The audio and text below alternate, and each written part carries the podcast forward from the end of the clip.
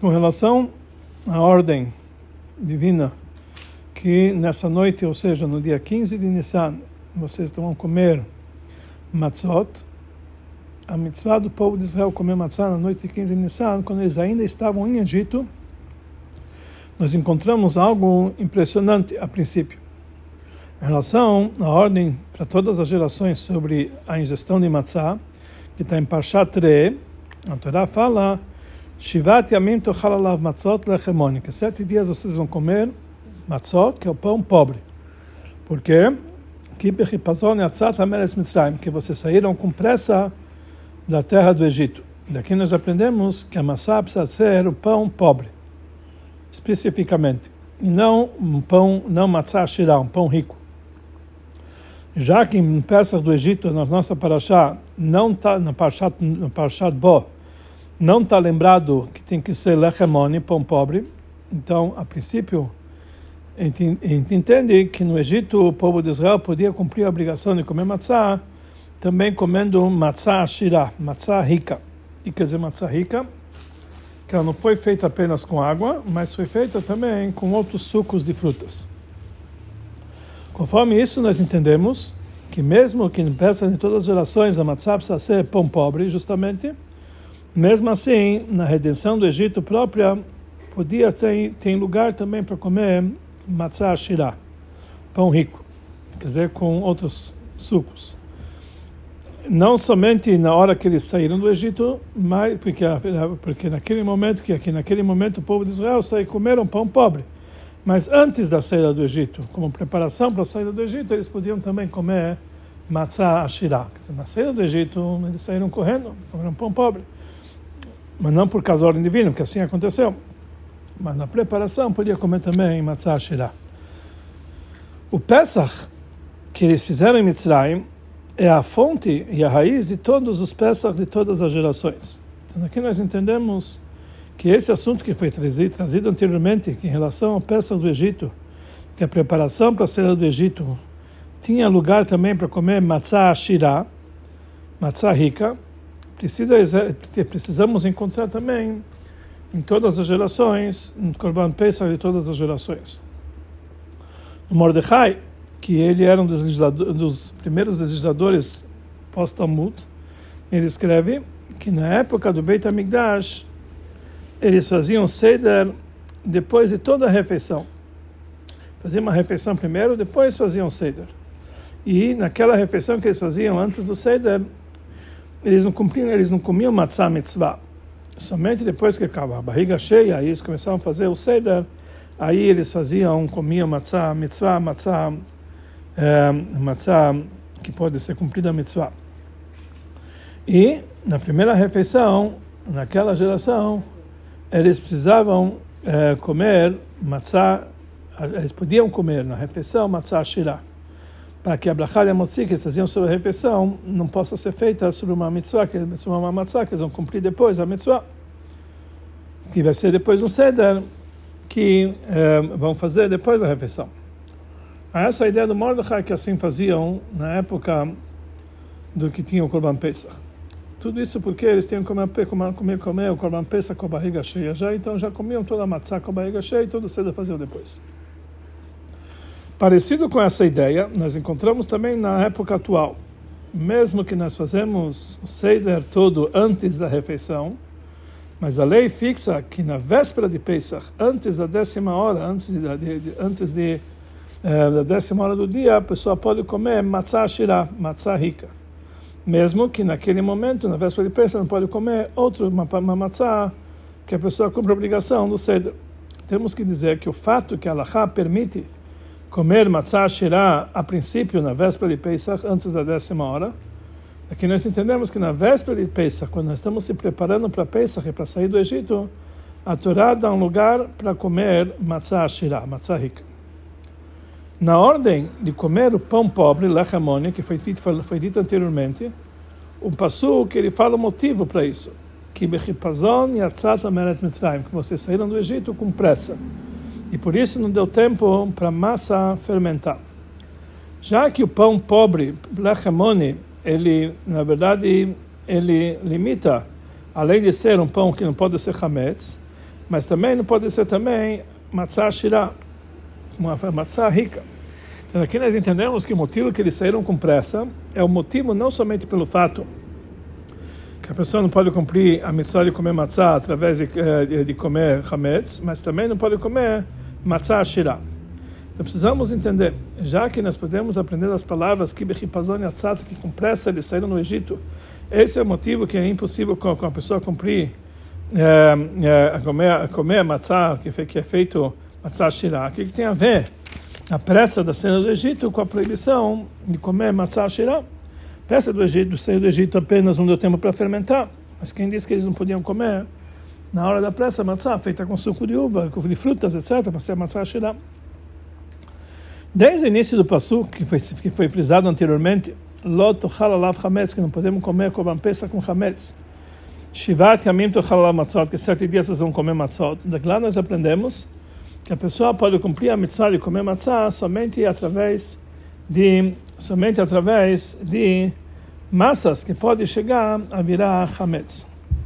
A ligação entre que Bechipazon e Atzata, que com pressa vocês saíram para essa lei, é simples. Já que na peça do Egito a massa poderia fermentar, e somente por causa da pressa, da pressa não deu tempo para fermentar. Então também a matzá que nós comemos em lembrança saída do Egito tem que ser essa, uma matzá feita de materiais que podem chegar a fermentar. Então precisa isso precisa causar que e por isso a pessoa precisa trabalhar e fazer algo para impedir que essa fermentação ocorra. Precisa cuidar das matzot para não se fermentar. Em lembrança a saída do Egito nesse detalhe que por causa da pressa não deu tempo para fermentar. Já que esses dois tipos de matzot, que é impossível a pessoa cumprir a mitzvah de, de comer matzah, que é número um, a matzah que é a matzah shirah, matzah rica. Número dois é uma matzah que não vem de outras de matérias que podem se fermentar. E isso nós aprendemos no mesmo passo, pelo mesmo motivo que eles saíram com pressa do Egito. Aqui nós entendemos que esses dois tipos de matzah, de uma forma geral, têm a mesma falha em relação ao cumprimento da mitzvah de comer matzah através deles. Quer dizer, ambos, tanto a, proibição de comer matzah, a, a, que é uma matzah shirah, matzah rica, e tanto também a, a, matzah que é feita de uma forma tal que não chega a fermentar, também elas são aprendidas no mesmo passo que tem o mesmo assunto. Por outro lado, nós encontramos a halakha que em relação a matzah shirah está escrito apenas em todas as gerações, não pensa que era feito em todas as gerações, conforme foi dito anteriormente no, no, no início da Sikha. Por outro lado, a halakha que a matzah da noite do Seder precisa ser de uma forma, de uma massa tal que ela pode chegar a fermentar. Nós encontramos uma forma geral já no Pesach do Egito, como foi foi, como foi explicado do Shalme do Passu. O Shmartemet matzot, você tem que cuidar da matzot, ou seja, que a pessoa só pode cumprir a obrigação uma matzah através de uma matzah que precisa ser cuidada para não fermentar, ou seja, mesmo que no Pesach que eles fizeram no Egito, a pessoa podia cumprir a obrigação de comer matzah através de comer matzah shirah, mas precisa ser de uma forma tal, ela tem que ser uma forma, uma, uma matzah como essa, que ela precisava ser cuidada, para não fermentar. Por exemplo, uma massa que misturaram nela água, além dos sucos de, os sucos de frutas, porque se foi só misturado com suco de fruta, ela não chega a fermentar. Mas se foi misturado água com sucos de fruta, por um lado, ela pode chegar a fermentar por causa da água, e por outro e mais ainda, ela, ela fermenta mais rápido por causa da água e suco de frutas. Por outro lado, ela é chamada matzah shirah, ela é chamada matzah rica, que não cumpre obrigação no Pesach em todas as gerações, menos na geração do Egito. A explicação para tudo isso aqui, conforme a explicação profunda dos assuntos, a Pichasedut, nós vamos entender através de esclarecer a diferença que existe entre o pão pobre, lechemone, e o pão rico, em relação ao serviço de Deus. O que quer dizer o pão pobre? O pão pobre é feito de uma massa que é feita apenas de farinha e água. Ele não tem nenhum gosto. Matzá rica, a matzá rica, por outro lado, ela é, ela é assada de uma massa que ela foi que ela foi feita com vinho, azeite ou mel, ou outros, outros sucos de outros sucos de frutas, que eles dão gosto na massa. O que, que isso significa no serviço de Hashem? Como vamos ver mais adiante, o pão pobre demonstra o trabalho que vem por submissão, Kabbalatol, e não por prazer e por proveito. Mesmo que o intelecto, mesmo que o intelecto não tenha nenhuma explicação, e automaticamente não tem nenhum é, prazer nesses assuntos divinos, ele não consegue explicar isso aqui pelo intelecto. Mesmo assim, o Yodi serve a Deus por submissão. Isso quer dizer matzah, pão pobre. Quer dizer, mesmo que ele não entende, mesmo que ele não tem prazer, não tem proveito, ele serve a Hashem por submissão. Isso é o pão pobre.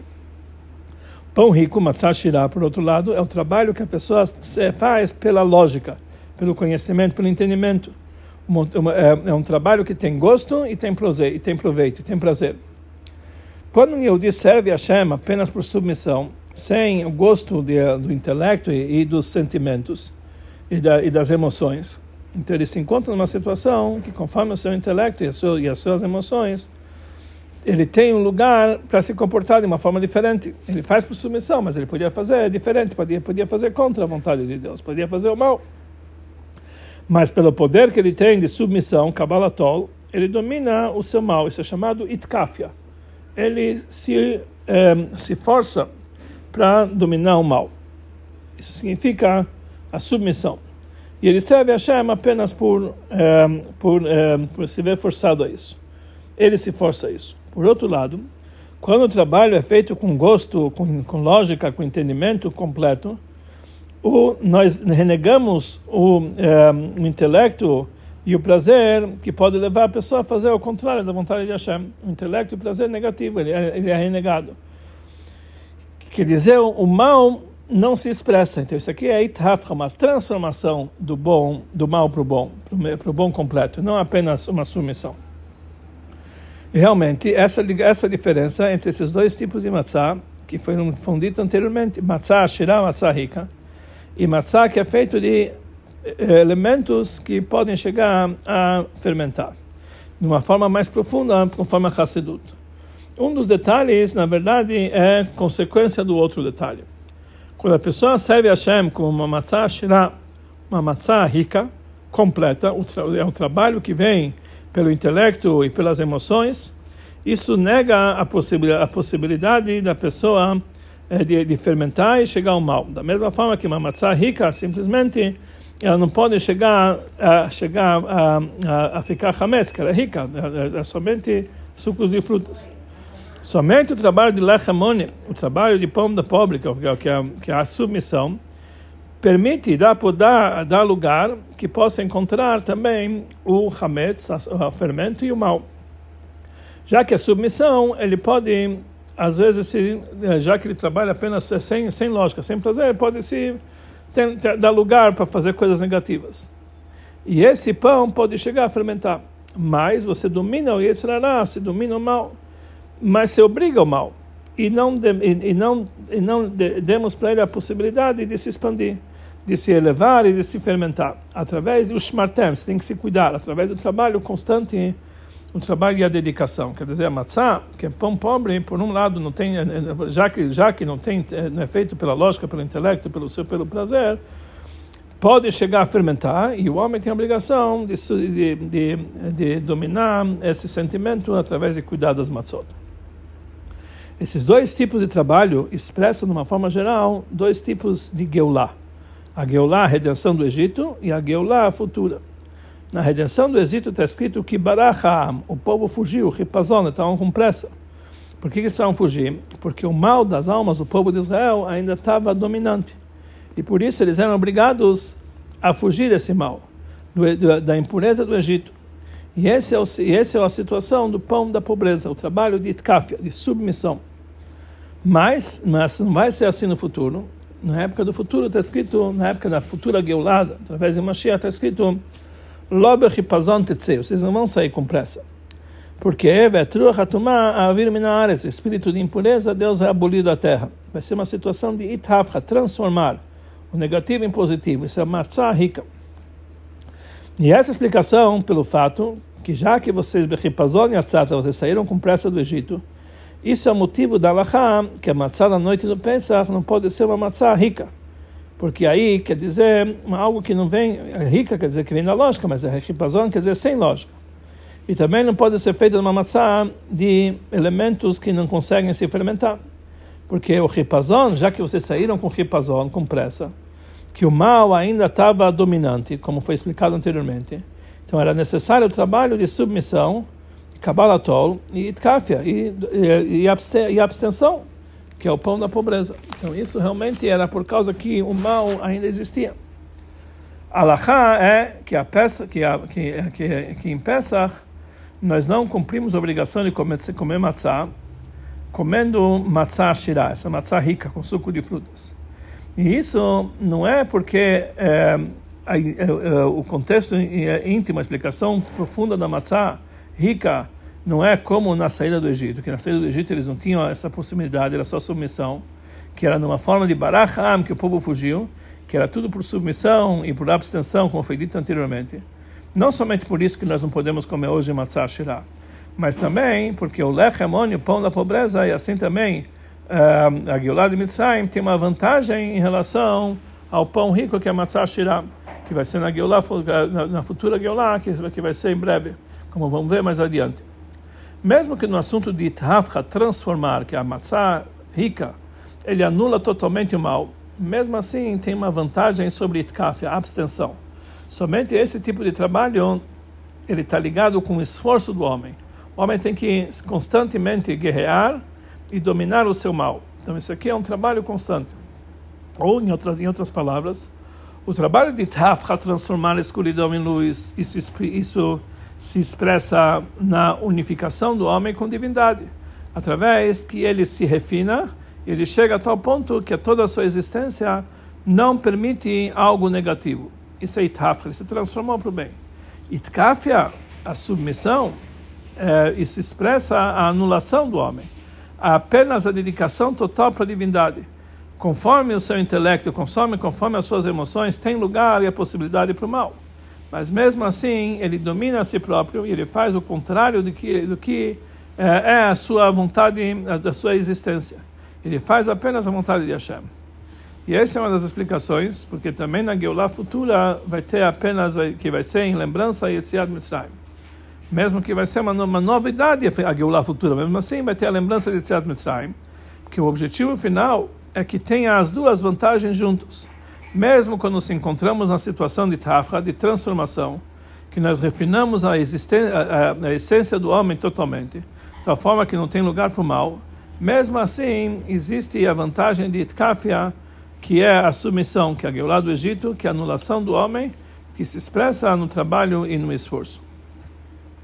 O Alter Rebbe explica no seu livro Torah que a Geulah do Egito tem... Eh, sobre ela duas elevações. Está escrito Banochi al Gamalov, você vai elevar-se e elevar-se. A intenção é que também a segunda elevação vai ser na futura Geulah. Ou seja, é, mesmo no Egito já tinha também o, o, assunto da segunda elevação que vai ser na Geulah futura. Então aqui nós entendemos que da, da mesma forma que na, na redenção do Egito vai ser influenciado também a Geulah futura, Assim também na, na redenção do Egito precisa, sentindo, precisa ter o sentimento das promessas e da palavra de Hashem em relação à Geulah futura. A explicação para isso é o seguinte: a possibilidade e a coragem de guerrear contra o mal e dominá-lo, mesmo quando o mal está totalmente forte em todo o seu poderio, e mesmo depois que ele já quebrou o mal, mas ele ainda continua forte, que é, é isso na verdade aconteceu em Etziat Mitzrayim, que mesmo que depois foi quebrado o mal, eles precisavam fugir, Baracham, que o mal ainda estava forte. Então nós possibilitamos, através de ajuda, dessa ajuda, o, o, sentimento que o trabalho de Tkafia, de, de, abstenção, vai trazer, no, vai trazer no, final das, no, final das, no final das contas para Ithaf, a transformação. E por isso, antes do, do início da Geulah do Egito, já tinha uma ordem de ter essas duas elevações, Al-Ha Gamalov, você elevado duplamente também sobre a Geulah futura. O fato de lembrar a Geulah futura na Geulah de Mitzrayim não é apenas para avisar o que, que vai acontecer no futuro, mas também isso dá força para realizar isso no serviço do homem no presente. Desde o início do trabalho no exílio do Egito, vai ocorrer o trabalho parecido, pelo menos em parte, da Geulah futura. A princípio, podemos perguntar quando nós nos encontramos ainda no início do serviço e o mal ele ainda está em todo o seu poderio, como pode ser e como a pessoa pode ter um tipo de trabalho que é parecido com a Geulah futura, que o assunto dela é transformação, que é anulação totalmente do mal. Então a explicação para isso é o seguinte: mesmo que no início do serviço não existe anulação do mal, por isso o trabalho tem que ser como uma, como uma forma de guerra, uma forma de submissão, como foi explicado anteriormente. Mesmo assim, essa anulação e essa submissão precisa ser feito de uma forma de obrigação. Mas podemos já conectá-la com a anulação própria, com a existência do homem, com a própria essência do homem. Que mesmo de tal forma que o intelecto do homem e as suas emoções vão concordar para essa anulação que existe na submissão. E aí o trabalho vai ser com submissão junto com prazer. Ou seja, a Geulah futura que tem na Geulah do Egito não é um trabalho de intelecto e emoção por si só, que leva ao final das contas para a transformação, Itafra, como foi explicado anteriormente. Mas esse é um detalhe no dentro da Itkafia, dentro da submissão, dentro do trabalho de Itkafia de, da Geulah do Egito, o trabalho que é Kabbalatol, que está junto com Tanug. Por um lado tem submissão e por, lá, por outro lado tem o prazer. Parecido com isso, nós temos em relação à Geulah do Egito, que vai ser lembrada no futuro, na época de Mashiach. Que isso vai ser um detalhe da Geulah total. A principal elevação do futuro vai ser o refinamento da própria essência do homem, Ithafra, transformação. Mas esse refinamento vai ser limitado e medido conforme a sua, a sua, o refinamento do homem que ele se auto-refinou da sua, da sua própria existência, mais do que a limitação da sua própria essência. Ou seja, vai ser o trabalho da anulação, quer dizer, não é que isso vai depender do nível do homem, vai ser a anulação que está que tá ligado com a essência do homem. E essa explicação pelo fato que a matzá que o povo de Israel comeu no Egito como preparação para sair do Egito poderia ser feita de shira, a rica. Mas por outro lado, ela precisava ser um tipo de matzah que pode, que tem que ser cuidada, ou seja, que pode chegar a fermentar. Baseado na eh, união, unificação da Geulah futura e a Geulah do Egito, é possível que a matzah rica vai também existir dentro do Egito. Mas a redenção do Egito, eh, ela pode se parecer apenas com a Geulah futura, apenas nesse ponto de Ashirah, de riqueza. Ou seja, que a submissão própria vai estar, vai estar junta com prazer e com intelecto. Mas não, mas não numa total que a Geulah futura vai poder chegar, é, vai, vai poder chegar a Chimutz, vai poder chegar a é, ficar Hametz, ou seja, esse, esse detalhe que no futuro não vai ter essa possibilidade, Tafra, que vai ser a transformação do mal para o bem, isso não existiu na saída do Egito. Esse, esse detalhe não podia existir quando o mal ainda estava dominante. Quer dizer, podia no Egito já existir o sentimento de matzah shirah, de prazer, etc., mas não o fato que a matzah não pode chegar a se fermentar, porque isso aqui, aí no mal, ainda estava em todo o seu poderio. Tudo que foi dito anteriormente foi dado, foi dito na época que ainda o povo de Israel se encontrava no Egito antes da redenção. Mas depois, assim, que saíram do Egito, depois da Geulah, e assim também em relação à matzah que nós comemos na noite de Pesach em lembrança da saída do Egito, temos obrigação de comer um pão pobre, somente pão pobre, e não matzah shirah. A explicação é a seguinte: a saída do Egito causou que o povo de Israel já não eram mais escravos de Paró. Eles já eram escravos de Hashem, ou seja, eles estavam já no nível de escravo de Hashem, de submissão para Deus que isso vem conforme a submissão para cumprir a ordem de Hashem, como falaram nossos sábios, a pessoa tem que receber sobre si a submissão do reinado divino, através inicialmente, e depois disso ele vai receber a submissão das mitzvot. Esse trabalho não podemos misturar ao ego da pessoa. Conforme, conforme falaram nossos sábios, quem pode fazer sinaizinhos é, na frente do rei, quer dizer, nem apenas sinaizinhos, se já é é algo que é considerado uma falha perante o rei. E o castigo disso é o contrário da vida, Deus nos livre. Por isso é proibido misturar a lógica e o prazer na, da matzah rica no nosso trabalho de submissão, que é a matzah que fazemos atualmente.